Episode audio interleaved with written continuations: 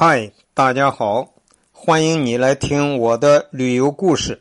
我是韩庚良，咱们继续在希腊雅典的旅游。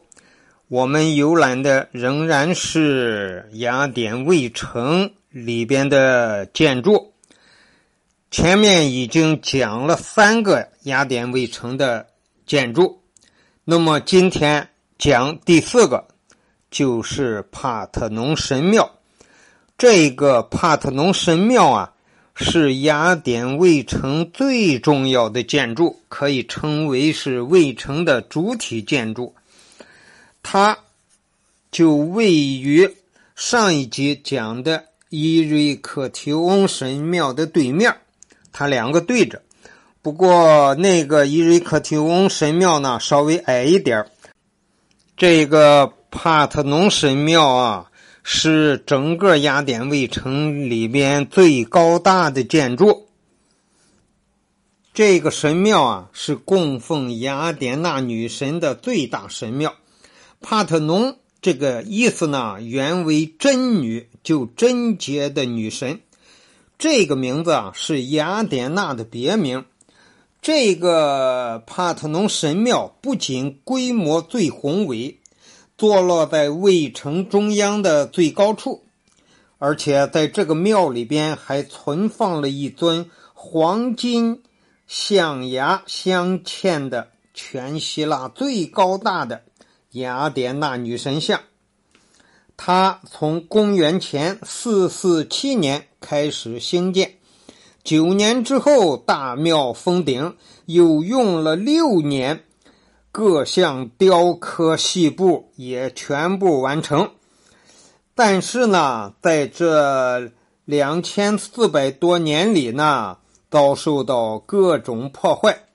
最大的一次破坏是一八六七年，在威尼斯人和土耳其人作战的时候。这个神庙遭到破坏，一直到十九世纪下半叶，对神庙进行过部分的修复，但已经无法恢复原貌。现在我们看到的，仅仅是一座有基座和石柱林立的这个帕特农神庙的一个外壳，顶也没有了。整个这些石柱包围起来的这个范围里边，也都没有东西了。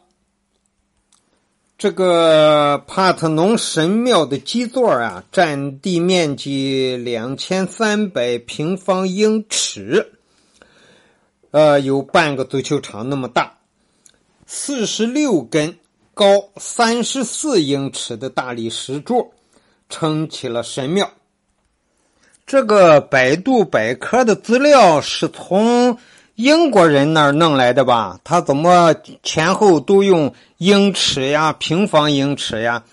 我算了一下，三十四英尺折合成公制，大约是十米多一点。这样大家才有印象啊！十米多高的大理石柱。你说三十四英尺，咱们中国人心里没有这个概念。帕特农神庙的设计啊，代表了全希腊建筑艺术的最高水平。从外貌看，它气宇非凡，光彩照人；细部加工啊，也精细无比。它的这些柱子都是多立克式的柱子，东西两个立面是每一面八根柱子，南北两侧每一侧是十七根柱子。这些柱子的直径大概是不到两米，接近两米。里面供奉的那个黄金象牙镶嵌的雅典娜女神雕像呢，也没有了。现在呀，帕特农神庙外围一圈也都用绳子拦起来了，不让游客靠近。那个，因为它光剩柱子了呀，里边什么也没有。反正你远远的看，呃，那些柱子还是挺漂亮的，很多人就以这个帕特农神庙为背景拍照。站在帕特农神庙那儿，继续往东看，有一个大高台，高台上的中央有一面高高的希腊国旗，迎风飘扬。那个高台上挤满了人，我们以为那个高台上面有什么景，也凑过去看看。为什么会有这么多人？出去旅游一般都是这个样。如果你看到这个旅游区里头哪边人多，肯定是有呃有道理的，我们就要去那边看看，不然的话也不会聚集那么多人。不过到那儿去一看，不是那么个情况。往外边看，往东边，再往东就是外边了。往外边看啊，可以看到希腊这个城市的外貌啊，从。高处往下可以拍到希腊的城市的房顶，往西看呢就是帕特农神庙，而这个高台上呢还有这么一圈像是城墙那样的啊，人们啊就坐在这个半截高台上啊拍后面的帕特农神庙，我们也如法炮制。但是呢，在这个顶上人也实在是太多了，想等着一些人走了，我们拍不要拍到外人也是挺难办的。所以基本上是和那些不认识的欧洲人拍合影差不多。有专家专门研究了帕特农神庙建筑的一些细节部分，说呀，这个神庙的柱子。特别讲究视觉矫正的加工，也就是说，说人的视觉是有误差的。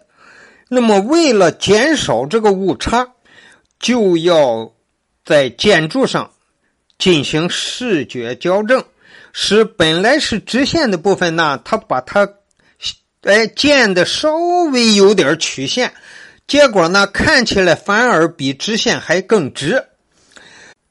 这一类的矫正呢，一共多达十处之多。比如说，这个神庙四边基石的直线，就略微做了一点调整，中央啊比两端略高，哎，看起来呢反而更接近直线，避免了纯粹的直线所带来的生硬和矮板。相应的。房檐部分也做了细微的调整，而且呢，在柱子的排列上也有细微调整。它这八个柱子啊，就东西两面各八根柱子呀，并不是全都垂直的，只有中央两根柱子真正垂直于地面，其余都向中央略微倾斜一点边角的柱子与临近柱柱子之间的距离。比中央两个柱子之间的距离要小一点，这个柱子的直径也稍微的粗一点就是这些柱子的直径是一点九四四米，而其他那些柱子呢是一点九零五米。算一算啊，这个直径差了多少啊？大了三十九毫米，去帕特农神庙参观呀！很多人一看都是些柱子，里边也没东西，人家又围起来了，不让靠近。而且呢，那个绳子边上确实是人也太多，所以一般人啊，远远的拍一些照片就结束了。这你漏掉了很重要的一些东西。这个神庙啊，有浮雕，就在那个房檐上。神庙浮雕的精美啊，真是好啊！它以表现大雅典娜节游行庆祝活动的主题，他第一次把普通公民的形象堂皇的列于庙堂之上。这种每隔四年举行的一次大游行，从雅典西边的迪普龙城区开始，然后经过陶区，穿过市场，最后登上卫城。游行的核心内容就是把雅典少年精心编织的一件新袍献给雅典娜。艺术家们呢，就把一百六十米长的浮雕啊，正好用来表现从游行开始到献袍的全过程。起点在庙的西南角上，围围着这个庙啊转一圈要是这么说呀，我就是忽视了浮雕的那些游客之一。这些浮雕是我回来做节目搜百度百科得到的信息。希望大家看听了我这个介绍呢，能够去这个雅典卫城参观的时候呢，注意到这些细节。我就是疏忽了。而且你想想，这个雅典卫城是从公元前四百多年开始建的，那个时候，雅典的那些艺术家们、雅典的那些建筑师们就能注意到这么多细节。我觉得，在全世界，我们。还不知道哪个地方会在公元前四百年的一些建筑上能够考虑到这么细的细节。那么，这就是雅典卫城最重要的一个建筑，叫帕特农神庙。这个雅典卫城的这几段呢，都讲完了啊，山门。雅典娜胜利神庙、伊瑞克提翁呃神庙，最后是这个帕特农神庙，就都讲完了。感谢你的收听，咱们下期再见。